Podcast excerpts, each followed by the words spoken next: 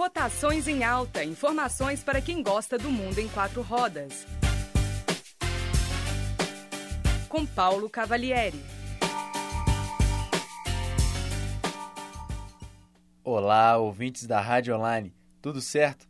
Aqui quem fala é o Paulo Cavalieri e hoje falaremos sobre o Jetta com seu novo motor 1.4 TSI e explicaremos um pouco sobre o funcionamento dos tão utilizados turbocompressores. Vambora!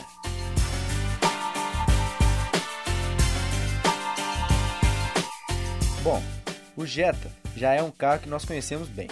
Porém, esse ano a Volkswagen trouxe um novo motor para substituir o antigo 2.0 de 120 cavalos. O novo motor é 1.4 turbo, que gera 150 cavalos a 5.000 RPM. O torque é de 25,5 kgfm a 1.500 RPM. Toda essa potência tem que mover um carro de 1 tonelada e 298 kg de peso, o que resulta em um peso-potência de 8,6. Na versão Trendline, o câmbio pode ser tanto manual como Tiptronic automático, ambos de 6 velocidades. Já a versão Comfortline é equipada apenas com o câmbio automático. Em questão de itens oferecidos, o Jetta continua bem completo para a categoria de sedãs médios. Ele oferece sensor de estacionamento dianteiro e traseiro, piloto automático, direção elétrica, ar-condicionado digital de duas zonas, teto solar, central multimídia com tela touchscreen, entre outras coisas.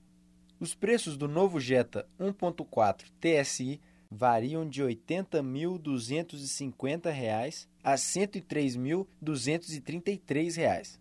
Só para comparar, a versão Highline, que é a mais cara do modelo, custa entre R$ 106 mil e 124 mil reais com um motor 2.0 TSI de 211 cavalos.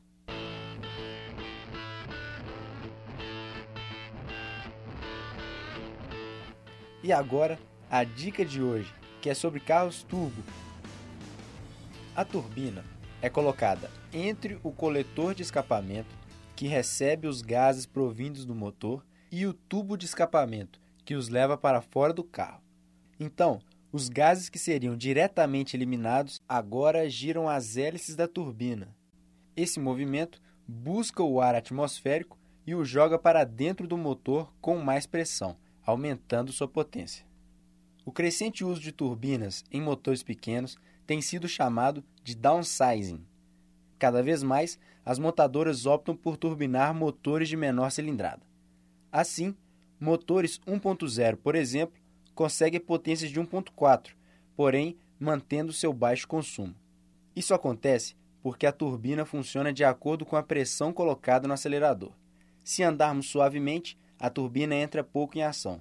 Quanto mais agressiva a tocada, mais ar será jogado para dentro do motor e, consequentemente, mais combustível. O downsizing chegou também aos carros de alta performance.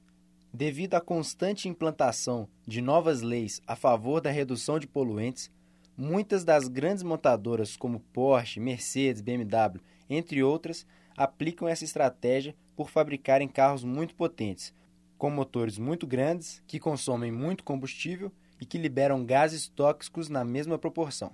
Mas isso ainda é assunto para muita discussão, já que muitos puristas, principalmente os mais velhos, ainda seguem fiéis aos motores aspirados clássicos. Esse foi mais um Rotações em Alta e até a próxima!